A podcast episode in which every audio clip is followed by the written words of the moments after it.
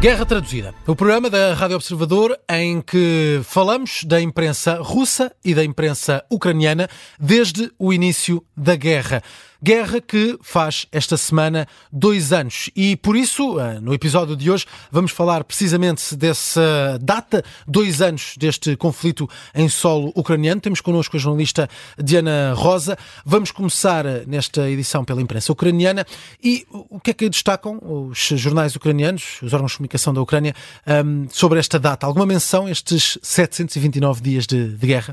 Sim, Miguel, há muitos artigos que, numa altura em que a Ucrânia sofreu um golpe com a ocupação russa de Avdivka, no leste do país, falam muito sobre a falta de munições de que o exército ucraniano se queixa e que precisa para continuar esta guerra. Começo por trazer aqui uh, uma reportagem que faz esta hora manchete no jornal Kiev Independent, uh, com soldados que dão conta de que neste momento está a ser feito um racionamento de balas de projéteis contra o exército russo. Nesta reportagem é descrito que os militares do Kremlin uh, atacam sucessivamente as posições ucranianas, mas os, os, homens de Vladimir Zelensky só disparam quando é estritamente necessário, isto é, quando tem o inimigo à frente. Caso contrário, estão em modo poupança de munições. Para termos uma ideia, Miguel, uh, de acordo com este artigo, em cada 20 projéteis que a Rússia dispara, a Ucrânia tem apenas três. Estes soldados deixam críticas ao mais recente impasse dos Estados Unidos e à lentidão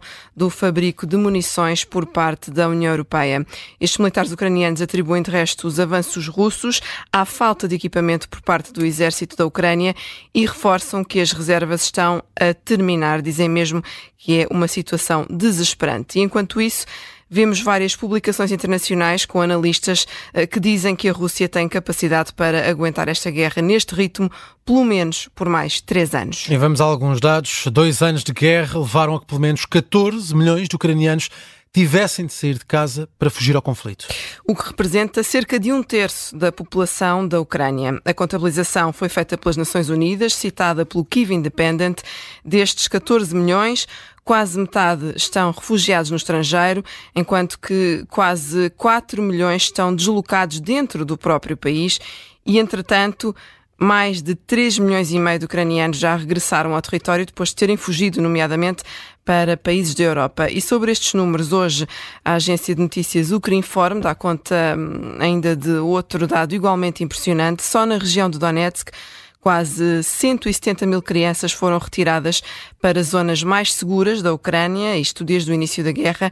Eh, nesta região do leste do país, há dois anos, eh, viviam cerca de 2 milhões de pessoas. Agora, este número diminuiu quatro vezes são cerca de 500 mil. De sublinhar ainda que, nesta altura, cerca de 40% da população ucraniana precisa de apoio humanitário.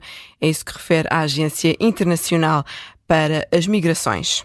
Há destaque hoje também para uma eventual visita do Papa Francisco a Kiev. Sim, para já é uma probabilidade avançada pelo embaixador ucraniano da Igreja Católica, que numa entrevista a um canal televisivo afirmou que prevê a ida de Francisco a Kiev brevemente. Andriy Urash diz de resto que a Ucrânia tem repetido este convite a Francisco regularmente.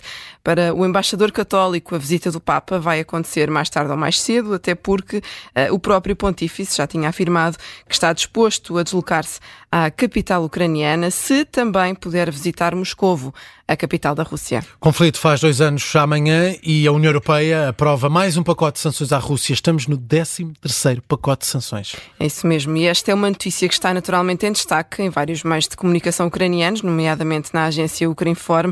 Este 13 terceiro pacote de sanções acordado entre os 27 Estados-membros impõe restrições a mais de uma centena de pessoas e quase 90 organizações russas, em particular na área da eh, defesa. De acordo com a informação divulgada, esta medida tem como alvos principais os setores militares e lá está da defesa, incluindo uh, entidades envolvidas no fornecimento de armas desde a Coreia do Norte à Rússia. Estão incluídos ainda funcionários judiciais, autarcas e pessoas responsáveis pela deportação ilegal e reeducação militar de crianças ucranianas. Algumas das entidades responsáveis pelo apoio direto ao exército russo estão localizadas na Índia, também no Sri Lanka, China, Sérvia, Cazaquistão, Tailândia e na Turquia. Têm ajudado a Rússia a contornar as restrições ao comércio com a compra de componentes que servem para investir na campanha militar contra a Ucrânia. Os Estados Unidos também acompanham sanções.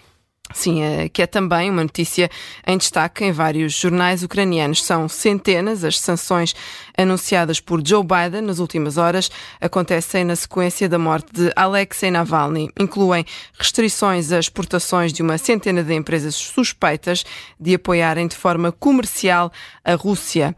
Estas sanções apontam sobretudo para pessoas eh, específicas ligadas à prisão de Navalny, mas também uh, empresas ligadas ao setor financeiro, assim como à indústria da defesa e outras estruturas económicas que ajudam a Rússia a contornar sanções. De acordo com o comunicado uh, do presidente norte-americano, estas medidas vão garantir que Vladimir Putin paga um preço ainda mais alto pela agressão a outros países, assim como pela repressão interna.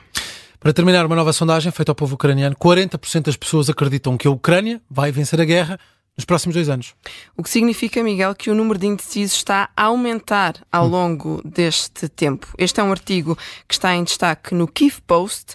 Um, a pesquisa foi realizada pelo Centro Razumkov, que é o Centro Ucraniano de Estudos Económicos e Políticos. Os residentes do lado ocidental da Ucrânia são os mais otimistas, enquanto que na zona oriental desce o número de pessoas que acreditam na vitória ucraniana. Uma sondagem feita há um ano dizia que 50% 40% acreditavam que a vitória seria conquistada antes do final de 2023.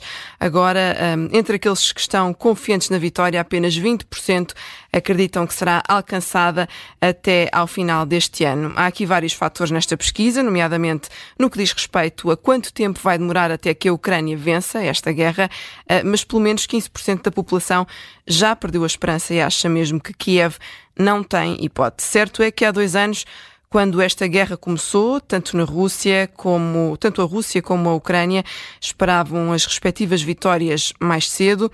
Já lá vão, Miguel, 729 dias desde a madrugada de 24 de fevereiro de 2022. Destaques da imprensa ucraniana.